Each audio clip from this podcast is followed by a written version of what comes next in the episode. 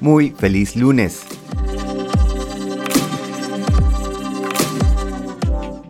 Contrastes.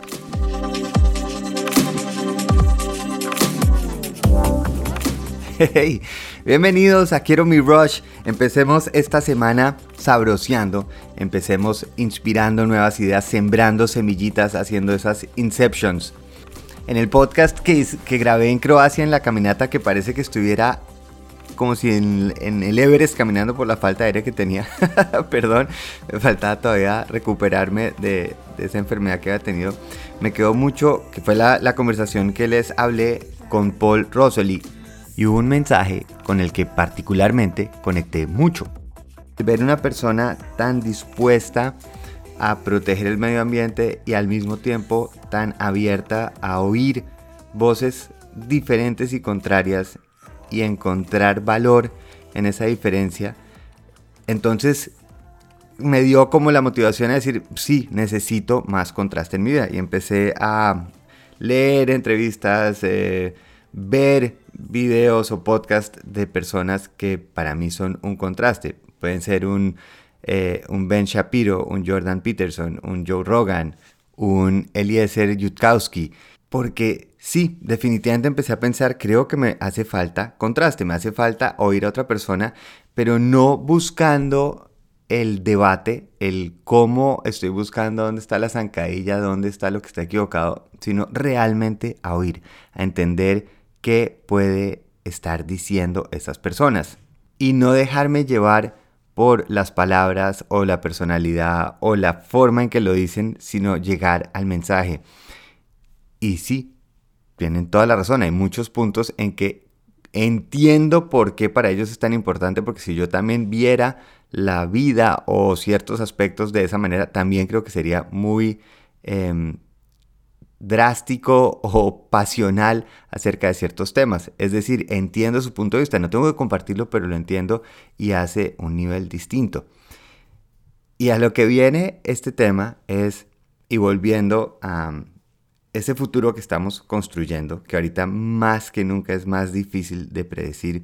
Y yo sé que he tocado mucho el tema de inteligencia artificial, pero me parece como si hubiéramos ahorita recibido algún mensaje del espacio exterior y no lo estuviéramos hablando, porque sí, lo más probable es que la primera forma de vida alien con la que vamos a hablar en este planeta va a ser con esa inteligencia artificial el momento que llegue a esa inteligencia generalizada. Y dentro de esas charlas también quise oír el punto de qué es lo más riesgoso de ese desarrollo de inteligencia artificial.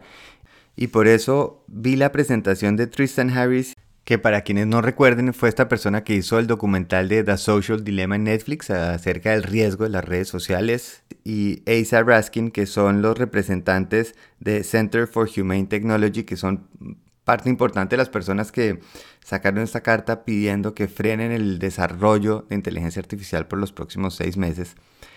Y me pareció súper interesante ver también no solo las ventajas, porque ellos mismos están de acuerdo, todas las ventajas que pueden venir gracias a esta nueva tecnología, pero también los riesgos que tenemos porque está creciendo de una manera que ya ni siquiera sabemos controlar.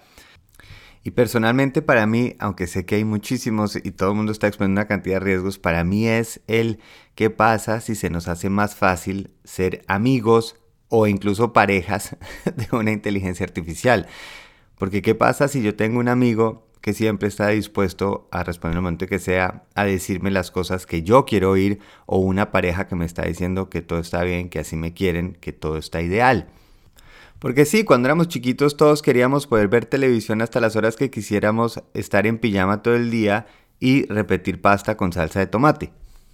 Pero afortunadamente tenemos personas que nos están ayudando y guiando a no hacer lo que es más fácil o lo más cómodo, sino nos estamos preparando para lo que nos forma. Y ya hemos sabido más que la dopamina y el sentido de uno sentirse bien está muy amarrado al proceso, al progreso, al sentirse útil. En ese primer experimento social que fueron las redes sociales, pues vimos que una Paris Hilton, una Kim Kardashian, tener cientos de miles de personas diciéndole que la quieren por cualquier razón y donde no hay un esfuerzo por una amistad, no salen buenos resultados. Como no podemos controlar qué va a hacer cada persona del planeta si podemos controlar cada uno cómo quiere no solo reaccionar, sino decidir si queremos seguir oyendo más de lo que queremos oír, si queremos que sea más cómodo y entretenida la vida o si queremos es tener más herramientas para poder aportar y hacer algo más. Si lo que queremos es que nos refuercen nuestra opinión o si aprendemos a comunicarnos con los demás. Yo vuelvo a insistir que deberíamos maravillarnos primero y sobre todo por nuestra capacidad de humanidad, por nuestra capacidad de sentir, porque hemos llegado a las que somos ahora precisamente porque nos ayudamos, nos apoyamos, encontramos soluciones. Si recurrimos más a la humanidad y es entender que es tener contrastes, es tener momentos de más retos, momentos un poco más difíciles para llegar a otros momentos en que nos sentimos mejor. Es ese juego, es donde nos están retando continuamente con ideas, con emociones, con proyectos que hacen que sintamos una diferencia. Y por eso, en vez de esperar de los demás qué va a pasar, es simplemente yo decidir y qué pasa si yo no estoy simplemente reaccionando y sumándome a todo lo que me estén dando, sino cómo quiero utilizar esa herramienta, cómo quiero yo participar en este momento. En la música, en disonancias, se genera algo increíble.